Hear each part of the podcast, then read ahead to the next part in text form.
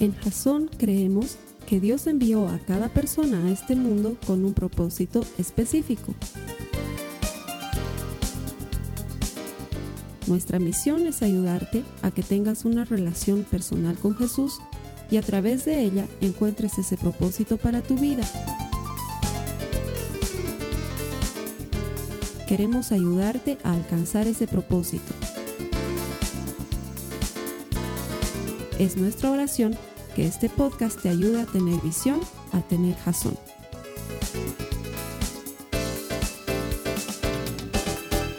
Muchas gracias por conectarte a los servicios que Jason pone a tu disposición en el Internet. Todo este esfuerzo tecnológico que hacemos, lo hacemos convencidos de que todo el que encuentra a Dios encuentra vida. Nuestro deseo es ayudarte a encontrar propósito en Jesucristo, a que encuentres la vida abundante que la palabra de Dios ofrece y que solamente está disponible a través de una relación personal con Él. Mi oración antes de este mensaje es que el Espíritu Santo te visite durante la exposición de su palabra, transforme tu corazón y te ayude a desarrollar esa relación personal que puede marcar la diferencia en tu vida. Gracias por conectarte y bienvenido. A las personas que vienen aquí todos los domingos, les agradezco siempre su presencia y les agradezco el haber optado por Jesucristo. Porque aunque venir a la iglesia no es obligatorio, es algo optativo, cada vez que tú eliges venir a la iglesia, te estás abriendo a la posibilidad maravillosa de que los cielos se hablan sobre ti y el Señor te bendiga porque Él promete que es un Dios galardonador de los que le buscan. Así que te voy a pedir que me ayudes a darle la bienvenida a la persona que está a tu lado con el saludo explosivo de Jasón y le digas, bienvenido, Dios te va a bendecir por haber elegido venir hoy a la iglesia. Y la curva norte no sabe hacer el, saludo explosivo de Jasón, entonces eso quiere decir que no vienen frecuentemente a la iglesia. Así que les voy a pedir a mis hermanos de preferencia, hermanos de preferencia, les pueden mostrar a los de la norte cómo es el saludo, por favor, porque norte, miren los de preferencia cómo se saludan, ven, ven el saludo, gracias hermanos, hermanos. Venir a la iglesia es optativo y se nota que ustedes han optado por no hacerlo. bueno, en fin. vamos a terminar, vamos a cerrar nuestra serie Talentos. Durante esta serie nos hemos enfocado en la parábola de los talentos que describe Mateo 25 y en la que Jesús nos enseña muchos principios de administración poderosos que los hemos ido desarrollando durante varias semanas y nos hemos centrado en la idea de que es muy difícil encontrar a alguien que sea bueno para todo, pero es mucho más difícil encontrar a alguien que sea bueno para nada. Todos somos buenos en algo y por eso Dios a cada quien, según su capacidad, le confía talentos. ¿Y qué hacemos con estos talentos? Es lo que marca la diferencia. Y veíamos la primera semana que Dios es el dueño de todo lo que existe y que nada le es ajeno y que Él es dueño de lo que vemos y de lo que no vemos, de lo que existe y de lo que está por venir. Él es el dueño, Señor y soberano absoluto de todo. La segunda semana veíamos que Dios nos ha confiado talentos individuales, habilidades, dones y cosas en las que somos buenos y mediante las cuales podemos servirle a Dios sin necesariamente hacerlo dentro de las cuatro paredes de la iglesia, sino que podemos darle honor y gloria en nuestro oficio, en nuestra profesión y en nuestras habilidades afuera de la iglesia. La tercera semana veíamos que uno de los talentos más importantes que Dios nos ha confiado son nuestros hijos y nuestra familia y que desarrollar a las personas a nuestro alrededor es cumplir con lo que Dios nos ha regalado porque la la Biblia dice que es una bendición cuando Dios te regala hijos. Y trabajar en eso es también hacer prosperar los talentos que Dios nos ha confiado. Y la semana pasada veíamos temas financieros y entendíamos que la administración sabia del dinero también corresponde a administrar algo que Dios nos está dando. Que no trabajamos para nuestro jefe o para el que firma nuestro cheque, que en realidad trabajamos para Dios y a Él es a quien honramos con nuestra fidelidad, con nuestra responsabilidad, con nuestra honestidad y que cada vez que tú y yo administramos sabiamente nuestro dinero, y que somos trabajadores honestos y fieles, en realidad le estamos dando gloria a Jesucristo, que es el dueño de todo cuanto existe. Eso hemos visto las últimas cuatro semanas. Esta semana vamos, vamos a ver algo que está involucrado dentro de la misma parábola de los talentos, pero que para el lector distraído pasaría desapercibido. Porque si lees la parábola de los talentos a la pasada, es lógico entender el tema de los talentos y hemos visto el peso de los talentos y lo que significan los talentos y la cantidad de talentos que hay. Y es lógico entender que Dios te da cosas a administrar, pero si la lees con mucha atención, vas a notar ciertos elementos que están de forma tácita en la lectura, que también contienen una enseñanza poderosa y eso es a lo que nos vamos a referir hoy para cerrar esta serie. De hecho, el mensaje de hoy he decidido llamarlo mal acostumbrado, como esa canción del grupo folclórico que se llamaba Tupay, ¿qué se llamaba? Pacha. Mal acostumbrado, tu amor me dejó mal acostumbrado. ¿Han escuchado esa canción? Eh? Mal acostumbrado, así se llama el mensaje de hoy, porque hay cosas a las que tú y yo nos hemos mal acostumbrado las damos por descontadas, las damos por hecho. Y por ese mismo asunto es que no las valoramos como debiéramos. Recordemos un poco la parábola. Está este hombre muy adinerado que va a salir de viaje y llama a sus siervos y les encomienda cierta cantidad de sus bienes. Y a uno le da cinco talentos y al otro le da dos talentos y al otro le da un talento a cada quien según Gracias, hermanos. Gracias, gracias, amén, gracias, gracias. Charlen conmigo si quieren charlar. Según su, a cada quien le da talento según su capacidad y luego sale de viaje por mucho tiempo y dice que pasado un tiempo regresa y llama a sus siervos para que les rindan cuentas. Y viene el primero con cinco y le dice, Señor, tú me diste cinco y los hice trabajar y ahora te tengo diez. Luego viene el que tenía dos y les dice, Señor, tú me diste dos, los hice trabajar y ahora tengo Cuatro. A ambos el Señor les dice, bien, siervo fiel y bueno, en lo poco has sido fiel, en lo mucho te pondré. Entra en el gozo de tu Señor. Pero llega el tercero y le dice, Señor, he tenido miedo, tú eres muy, muy riguroso y tú eres un, amo muy duro, no lo tomes a mal, por favor no te enojes de lo que estoy diciendo, pero alguien te tiene que decir, la verdad, eres de los que cosecha donde no ha sembrado y recoges donde no ha desparramado. Y me he llenado de miedo cuando me has dado ese talento, he dicho, ¿qué va a pasar? Pobre de mí si lo pierdo, mejor lo guardo, lo guardé y aquí está, nueve nuevecito y de paquete, no le ha pasado nada, íntegro tu talento. Y el Señor le dice, has hecho mal, por flojo, porque podías haber puesto mi dinero en el banco y hubiéramos, aunque sea recogido intereses, si no querías trabajar. Quítenle el talento, dénselo al que tiene 10 y a este afuera, donde hay llanto y desesperación. Y la parábola termina ahí. Y eso lo hemos visto varias veces. Pero quiero hacer énfasis en el versículo 19 del capítulo 25. Acompáñame por favor a Mateo en el capítulo 25, el verso 19. Vamos a ver lo que dice ese versículo y de ahí vamos a extractar el mensaje de hoy. Mateo 25, 19 dice, después de mucho tiempo, ¿de cuánto? Mucho tiempo. El amo regresó de su viaje y los llamó para que rindieran cuentas de cómo habían usado su dinero. Esta sola frasecita, después de mucho tiempo, nos ayuda a entender si prestas atención al mensaje, que hay cosas que damos por hecho y por eso las pasamos de largo mientras leemos. Cosas a las que nos hemos mal acostumbrado, que las damos por hecho en nuestras vidas y entonces no son parte de los talentos que Dios nos está dando. Dios nos está dando habilidades para funcionar bien en este mundo, nos está dando nuestra familia, nuestros hijos para desarrollarlos y para formarlos como personas de bien, nos está dando, eh, nos está dando prosperidad económica, nos está bendiciendo con dinero, nos está bendiciendo con especies o con alimento o con ropa. Y, son cosas que deberíamos administrar y parece que es lo obvio que sale de la parábola, pero no nos damos cuenta que hay algunas cuestiones que las damos por sentadas y sin embargo hacen posible que Dios te dé talentos. Hay cosas que las damos por hecho porque estamos súper acostumbrados a ellas y sin embargo si no las tuvieras, Dios no te podría confiar un talento. Por ejemplo, tu vida y tu salud. Parece tonto, pero un requisito sine qua non para que uno de los servidores se acerque al Señor a recibir sus talentos era que esté vivo, porque a los muertos no les podía dar nada. Pero es que es verdad. Lo que pasa es que estamos acostumbrados a estar vivos. Nos acostumbramos a amanecer al día siguiente. Y no nos damos cuenta que eso también es un regalo de Dios. Mira lo que dice la palabra del Señor en el Salmo 102, en el verso 11. Salmo 102, verso 11, lo tienes ahí en las notas de la prédica. Dice, mi vida pasa tan rápido como la sombra de la tarde. Voy marchitándome como hierba. Salmo 102, verso 11. Mi vida pasa tan rápido como las sombras de la tarde. Voy marchitándome como hierba. Hoy estoy y mañana ya no. Tus talentos solo funcionan en tu tiempo de vida. En sí mismo, el tiempo de vida que Dios nos ha regalado es un talento. Hay gente que por diversos problemas, enfermedades, depresión, quisieran morirse. Ya vemos muchos de nosotros que estamos desperdiciando nuestra vida.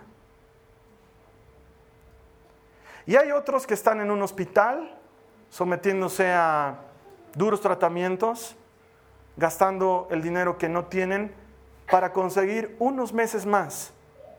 Qué lindo sería que hagan switch entre el suicida y el enfermo de cáncer. Y el suicida le diga, ok, yo, chocho, me muero, cambiaremos, digamos, ¿no? Porque yo ya estoy cansado de la vida. Y el enfermo de cáncer recuperar unos 15, 20 años y poderlos vivir con su familia, con sus seres amados.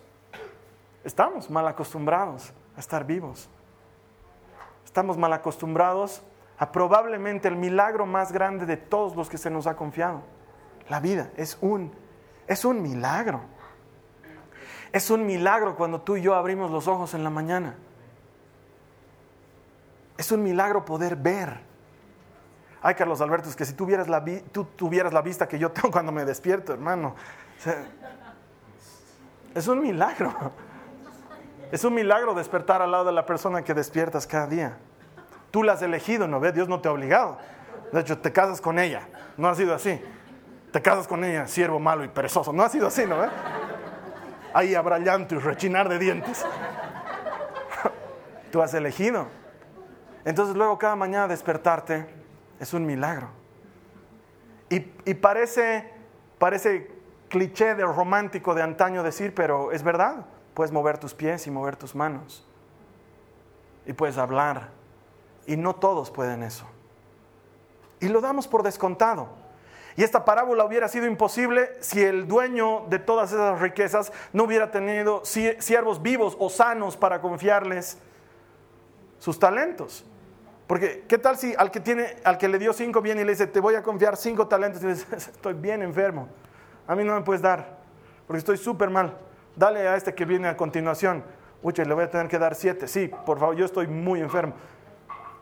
El tener salud es un milagro. El tener vida es un milagro. Es algo que Dios nos está confiando.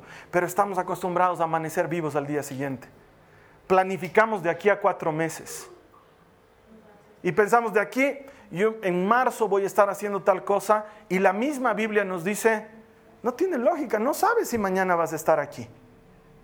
Jesús les cuenta a sus discípulos una parábola y les dice, un hombre acumuló muchas riquezas y en determinado momento de su necedad dijo, me construiré un granero más grande para poder acumular más riquezas.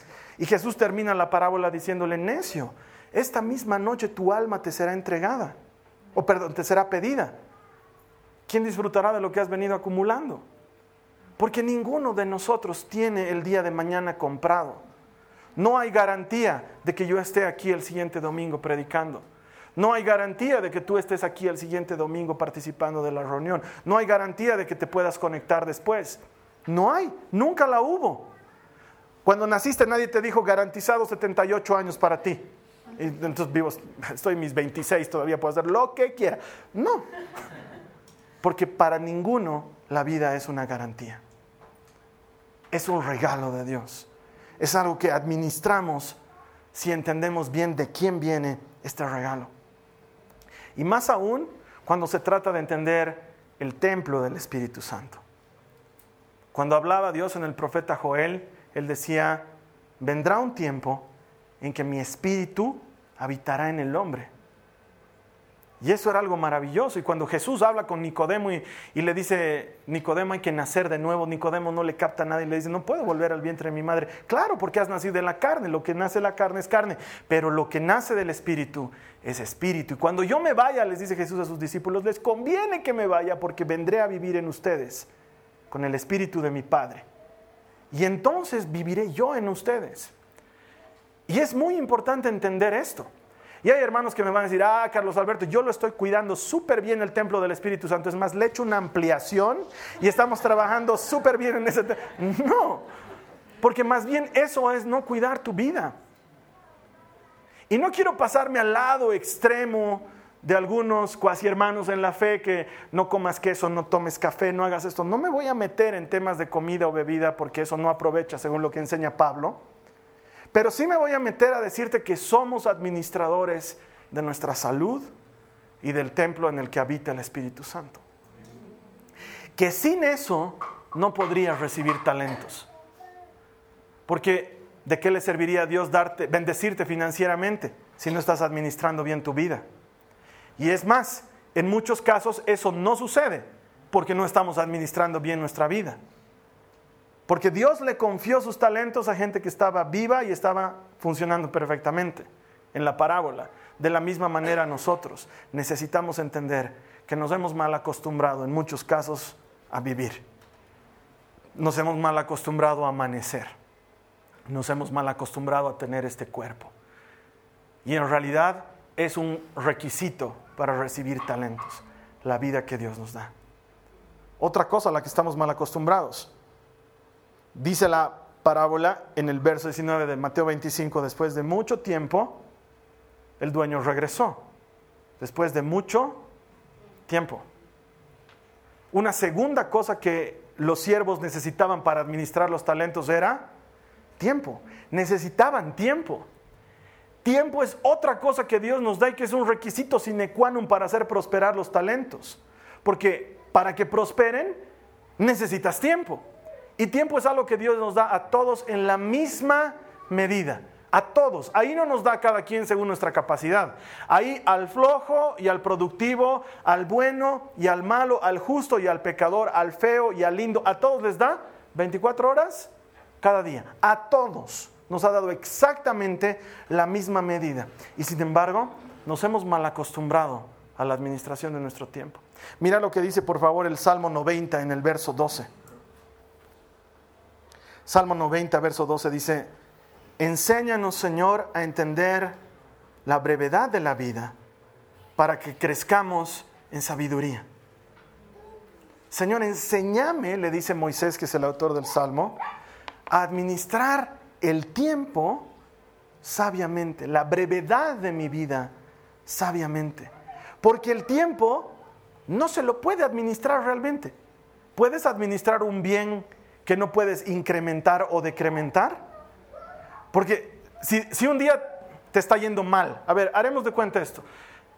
Has tenido un día terrible, de esos que a veces tenemos, ¿no? Y uno dice, ¿qué día? ¿Qué día me ha tocado? me ha ido tan mal que este día va a durar 16 horas, lo voy a terminar antes. ¿Alguien puede hacer eso? Nadie. Igualito tiene que durar 24 horas. ¿Te ha debido pasar cuando has tenido un hijo enfermo o algún familiar en un hospital y te toca cuidarlo durante la noche? Y entre cuidarlo y, la tensión que sientes y la angustia que vives, ves pasar las horas como si fueran la cosa más lenta del mundo. Y esperas que ya por favor sea de día, que ya por favor sea de día. Y no, tarda exactamente lo mismo. No hay nada que podamos hacer para cortarlo. No hay nada que podamos hacer para ganar horas en el día. Ucha, no, este día tengo tanto que hacer que no voy a usar 24, voy a usar 26 horas. Dositas más le voy a aumentar. Nadie puede administrar el tiempo. Nadie puede. Lo único que podemos hacer es administrarnos nosotros en ese tiempo. Y sin embargo, nos hemos tan acostumbrado mal a nuestro tiempo que lo desperdiciamos. Desde cosas tan simples como, ah, esto lo voy a hacer mañana, o esto lo voy a dejar para después. Cosas importantes, cosas que pueden marcar un rumbo para tu vida, no, las, las derivas en el tiempo. Esto no lo voy a hacer. O, lo que tiene que ver con el anterior punto, tu vida y tu salud y cómo administras el, cuidado de tu templo. Y tienes que ir al médico y sabes que no voy a ir la siguiente semana, no voy a ir de aquí a dos meses y el problema se va agravando y se va agravando. Tú no sabes y el tiempo sigue pasando y lo sigues derivando en el tiempo, como un mal administrador de ese tiempo. ¿Por qué? Porque nos hemos mal acostumbrado a tener tiempo. Y una cosa que me mata, no sé si te pasa a vos, pero una cosa que me mata es encontrarme con gente que está larilareando. ¿no? Te encuentras con un amigo en la calle y ¿qué haces hermano? Ah, yo aquí matando el tiempo un rato hasta que mi guagua salga del ballet. Tengo como media hora. Me quiero morir. Yo encuentro eso y me quiero pelear con esa persona. Es que yo quisiera que me preste su media hora. A mí me falta el tiempo. Me falta, hay tantas cosas que tengo que hacer en el día que quisiera que esa media hora que tú estás desperdiciando me la des para tener 24 horas y media. Pero hay gente que pierde su tiempo. Mm, no tengo nada que hacer. Mm, ¿Qué hago? Iré a la peluquería. Y se van a la peluquería. ¿Cuánto tengo que esperar? "Ah, dos horas. Eh, espero. No entiendo cómo pueden hacer eso. No lo entiendo. Yo voy a la peluquería y digo, de verdad, siempre además es el peluquero, el mismo peluquero desde que tenía 16 años. Abro la puerta y digo, Nelson, tiempo de espera. Y él me mira y me dice, 45 minutos. No, vuelvo mañana, chao. Si no hay ese rato campo, no me hago cortar el pelo. Y por eso muchas veces me ves así medio planeta, ¿no? Ya parezco Jackson 5. No voy a perder mi tiempo ahí. Y las veces que sé que voy a tener que esperar mucho, dime trabajólico, pero me voy con mi computadora o con mi iPad. Tiempo de espera, 45 minutos, ok, me siento y sigo trabajando. Y sigo haciendo las cosas que tengo que hacer. No me puedo dar el lujo de perder algo que yo no puedo ni incrementar ni decrementar. Porque es tiempo valioso. Tiempo valioso que prefiero quitarle a mi trabajo para no quitarle a mis hijas. Tiempo valioso que prefiero quitarle a mi trabajo, entonces hago mi trabajo en la peluquería para no perder tiempo del que he destinado para estar con mi esposa. Como quisiera verlos a mis papás los siete días a la semana, no tengo tiempo. Y siempre les digo, quisiera estar todos los días, pero no me alcanza. Y hago lo que puedo con ese tiempo y los llamo todos los días por lo menos. ¿Por qué? Porque no puedo aumentar a mi tiempo. Tú no puedes aumentar a tu tiempo. No puedes volver el tiempo atrás. Algunos quisieran para rehacer algunas cosas en su vida, para hacer undo, control Z en algunas cosas de su vida. Y no, no se puede. Y sin embargo, es parte vital de la parábola. ¿Te has dado cuenta? Se fue por un largo tiempo y después de un tiempo regresó.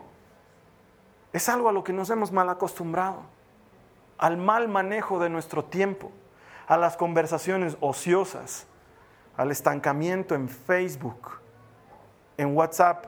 ¿Alguna vez te has puesto a pensar solamente lógicamente? ¿Cuánto te toma una conversación en WhatsApp versus hacer lo mismo por teléfono o persona a persona? Uno tarda horas en decir, un ratito, espérame por favor, porque estoy entrando, no, autocorrector, estoy entrando a... ¡ah! a una reunión. No, un ratito esperamos, está entrando una reunión. Dos segundos versus 16 minutos, creo. La gente prefiere charlar por WhatsApp. No entiendo. No entiendo. Se quejan de que no tienen tiempo. Ay, no tengo tiempo, no tengo tiempo. Like, like. Miran el reloj. Ay, ay, estoy tarde, estoy tarde. Like, like, like. ¿Por qué? ¿Por qué hacemos eso? ¿Por qué hacemos eso? No tiene sentido. No tiene lógica. Los papeles se han acumulado, las tareas se han acumulado, pero le has dado like a todos tus amigos. No tiene lógica. Estás desperdiciando el tiempo. Algo que tú y yo no podemos recuperar. Cuando una persona te da su tiempo, te está dando su bien más preciado. No lo desperdicies. Porque cuando una persona te da tiempo, te está dando algo que ni con dinero puedes comprar. Y eso es algo que no sabemos administrar sencillamente porque nos hemos mal acostumbrado a tener tiempo. Ya voy a tener tiempo para eso. Y lo derivas y lo voy a hacer en otro momento. Y se va como agua entre nuestras manos. Y el salmista dice, Señor, enséñame a administrar mi tiempo con sabiduría. Imagínate, no quiero ser fatalista porque ese no es el objetivo de la reunión ni de la prédica, pero ¿qué sucedería si hoy Dios te dice, tienes 26 horas, en 26 horas te vas a morir y nos vamos a encontrar tú y yo? ¿Qué harías? ¿Like? ¿Like? Mis últimos likes antes de que me vaya y mi post además. Ahora sí, me voy con él, me voy con él, me voy con él, me voy con él. Yo no me quedo, me voy con él. ¿Eso harías? Pero perdemos tiempo porque pensamos que tenemos tiempo. Es otra cosa a la que estamos mal acostumbrados. Y la tercera, y la más dolorosa. Acompáñame al Salmo 8 en los versos 3 y 4, por favor. La tercera cosa que es parte de la misma parábola y a la que estamos mal acostumbrados. Salmo 8, versos 3 y 4. Dice el salmista, cuando contemplo tus cielos, obra de tus dedos, la luna y las estrellas que allí fijaste, me pregunto, ¿qué es el hombre para que en él pienses? ¿Qué es el ser humano para que le tomes en cuenta? No sé si en algún punto te has preguntado esto, pero es una cosa que yo siempre le pregunto a Dios cuando estoy hablando con Él. Y le digo, ¿por qué a mí? ¿Por qué me has llamado? ¿Por qué me has, por qué me has elegido? ¿Por qué a mí? ¿Qué tengo? Soy, soy flojo, tengo el carácter irritable, me cuesta mucho salir adelante. ¿Por qué a mí? ¿Qué has visto en mí? Entiendo la, la interrogante del salmista, ves el cielo y la luna, las estrellas y dices, de todo esto, y si has visto los videitos que circulan por internet donde se ve que la Tierra es ni siquiera un pellizco del universo visible, ¿por qué a mí? ¿Qué, ¿Qué tengo de especial? Y sin embargo nos hemos mal acostumbrado a que Dios esté ahí. Nos hemos mal acostumbrado a que Dios exista. Hasta el que no es cristiano cree que Dios está con él. ¿En serio? Basta ver Facebook. Señor, acompáñame en esto. Salud, digamos, ¿no? Señor, no me, vayas a, no me vayas a desamparar hoy. Y luego fotos del festejo. Señor, estuviste conmigo, gracias. Hasta los que no creen en Dios creen que creen en Dios y creen que Dios está con ellos por defecto. Y nosotros damos por hecho que Dios está ahí. ¿Por qué? Porque lo que en otro tiempo era caro y difícil y lo, lo adquirías sacrificando animales y portándote bien, hoy por la gracia lo damos por hecho. Eh, puedo no ir este domingo a la iglesia. Tienes razón, puedes no venir. Porque damos por hecho que Dios la siguiente semana va a estar aquí con nosotros. Ah, estoy muy cansado como para leer mi Biblia hoy. Señor, tú me entiendes. Mañana voy a leer. Y damos por hecho que Dios es un Dios fiel y bueno y que no hay problema. Y nos malacostumbramos a nuestra relación con Jesús. Para muchos de nosotros, el domingo es el único día de nuestra relación con Jesús. Hasta que el cinturón aprieta o las papas queman. Y entonces ahí, cadena de oración, Padre, Padre, Padre, Padre, Padre, Padre, Padre, Padre, Padre, Padre, Padre, en el nombre de Jesús. Y después cuando, cuando las papas ya dejan de quemar, nos relajamos con Dios. Y es importante entenderlo. En la parábola, el Señor de los bienes les entrega los talentos solo a sus siervos, no a otra gente, solo a los suyos, no a otros. No dice como en otras parábolas, porque en otras parábolas sí dice esto, que salió al borde del camino y a quien encontraba invitaba al matrimonio. No, no, no. En esta parábola dice claramente, no a un X, no a un desconocido, a mi siervo, al que me conoce y al que yo lo conozco. A él le doy talentos. Y damos por hecho que tenemos una relación personal con Jesús. Y nos malacostumbramos a que Dios sea parte de nuestras vidas. Y en realidad no siempre sucede de esa manera. Tener una relación personal con Dios es algo maravilloso, es un milagro, porque de entre billones de habitantes en este planeta, 7 mil millones, casi 8 mil millones de habitantes tiene este planeta, Dios ha puesto sus ojos en ti. ¿Te das cuenta eso? Muchas veces ni la chica que te gusta pone sus ojos en ti y Dios ha puesto sus ojos en ti. Es que es verdad. Pasas como X delante de la chica que te gusta. No te mira. Y Dios sí. Y está a tu lado además, ¿no? Secando tus lágrimas. Cuando Dios, ¿por qué no me mira, Señor? Hijo, porque eres un poquito feo. Pero bueno, eso lo hacer. de entre 7 mil millones de habitantes, no sé por qué Dios me ha mirado. No tengo nada en especial. Pero me ha mirado. Y eso es algo valioso. Ese es el problema de lo gratis. Es el problema de las degustadoras en los supermercados. ¿Has visto? Las impulsadoras de salchichas. Sobre todo ahora que la salchicha da cáncer. Estoy diciendo en broma, tranquilos. los comedores de salchichas ahí. No, no digas eso, Carlos Alberto. Están en los supermercados con sus salchichas. ¿Has visto sus salchichas, sus jamones, sus quesos? El problema de lo gratis es eso, que es gratis y no lo aprecias. Vas y pruebas y dices, ¿este, ¿este qué es? Y te dice, ese es jamón ahumado. Sí, ahumadito nomás, ¿no? Gracias. Y no compras el jamón ahumado. Solamente pruebas. ¿Por qué? Porque es gratis. El problema de las cosas gratis es que no las valoramos. Y la salvación es gratis. Algo que tú y yo jamás en la vida hubiéramos podido pagar con todo el esfuerzo de nuestra vida. Hubiéramos tenido que prestarnos vidas y vidas para tratar de alcanzar la santidad de Dios y no nos alcanzaba. Dios nos lo ha dado gratis. Él ha pagado el precio y como es gratis nos hemos acostumbrado. Nos hemos acostumbrado. Antes un sacerdote se purificaba durante un año para entrar en la presencia de Dios y entraba con temor y con temblor, atado de campanitas por todas partes y con una pita sujeto a la cintura. Y solo él podía entrar, nadie más. Y entraba al lugar santísimo donde nadie entraba. Y si los de afuera que estaban con la pita escuchaban que sonaba algo así como ¡pum! quiere decir que se ha muerto. Entonces por eso tenía la pita, para jalar el cuerpo, porque el que entraba y a querer ver si se ha muerto también se moría con él. Y eso es algo que no apreciamos, porque ahora uno puede entrar a la presencia de Dios en la ducha también. ¿No? Renuévame, Señor Jesús. Puedes. Eso en otro tiempo no era permitido. Puedes estar yendo en tu auto, porque todo lo... Abrir los ojos porque es peligroso. Puedes.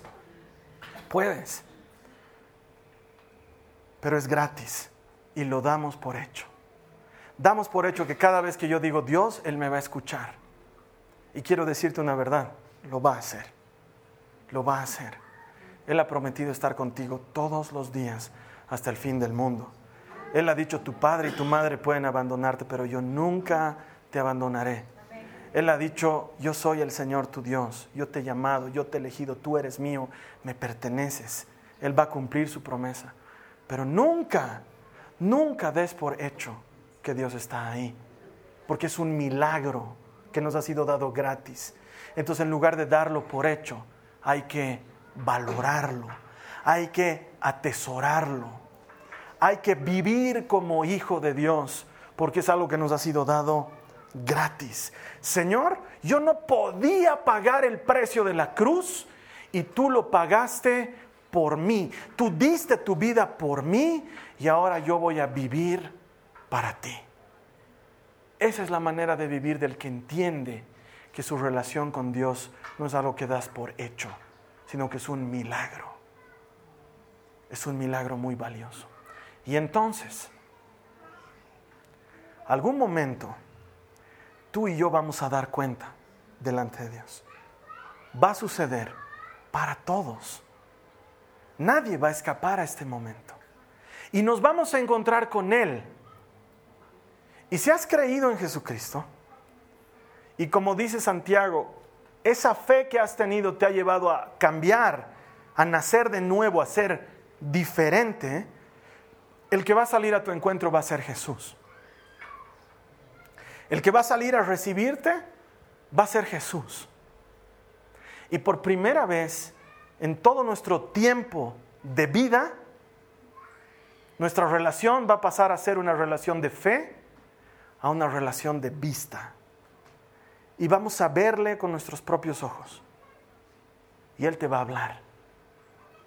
Te va a recibir y te va a abrazar. Porque yo estoy seguro que Él está tan desesperado de abrazarte como tú de abrazarle a Él. Y luego te va a alejar un poco de Él para decirte lo que creo promete en su palabra para todos los que le amamos. Siervo fiel y bueno, en lo poco has sido fiel en lo mucho te pondré. Y la Biblia dice que enjugará toda lágrima y todo dolor pasará y toda enfermedad quedará en el olvido.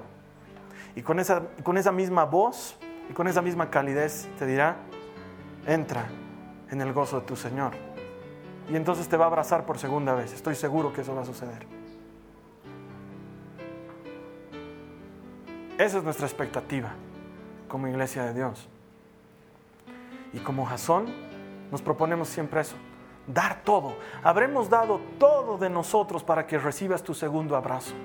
Habremos dado todo de nosotros para que escuches de Jesús, siervo fiel y bueno, en lo poco fuiste fiel, en lo mucho te pondré. Y entonces, como parte de esta misma serie, tenemos que darlo todo y parte de dar todo es trabajar en esta área.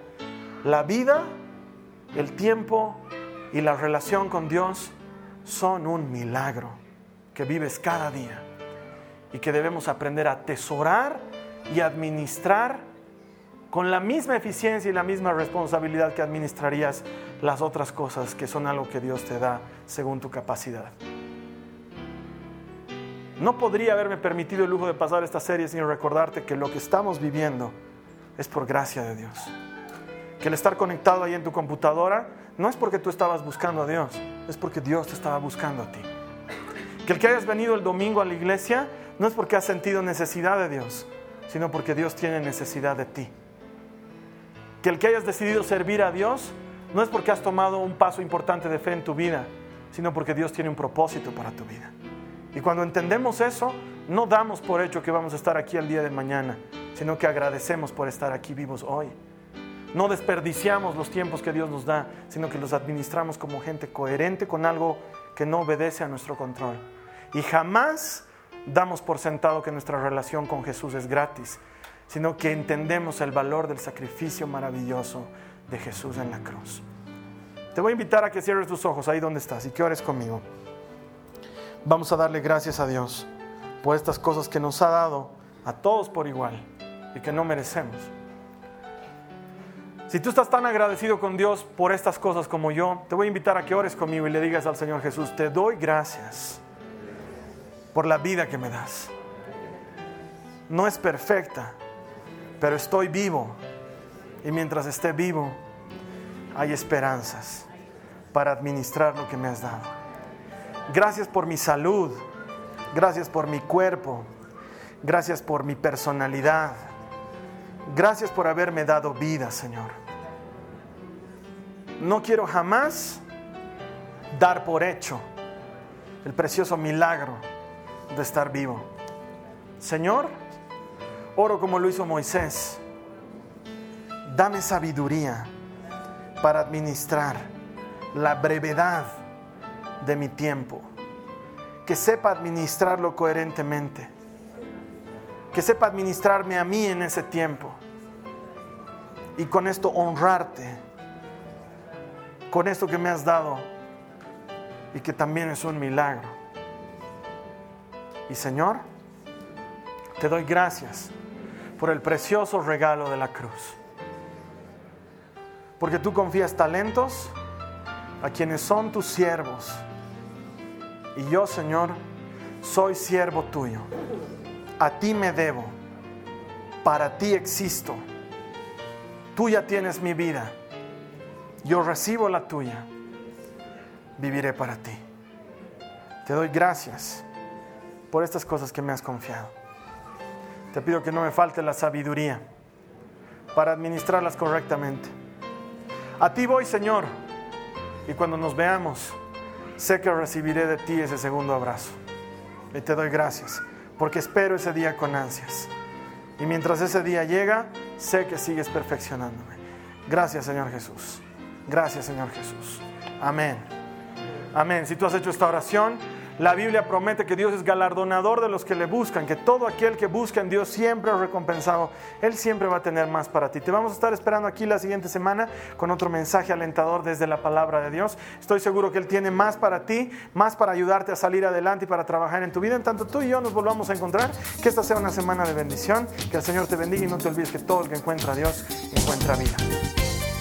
Esta ha sido una producción de Jason Cristianos con propósito. Para mayor información sobre nuestra iglesia o sobre el propósito de Dios para tu vida, visita nuestro sitio web www.jason.info. Allí encontrarás muchos recursos para animarte en tu relación con Dios, enseñanzas, nuestro blog, prédicas y mucho más.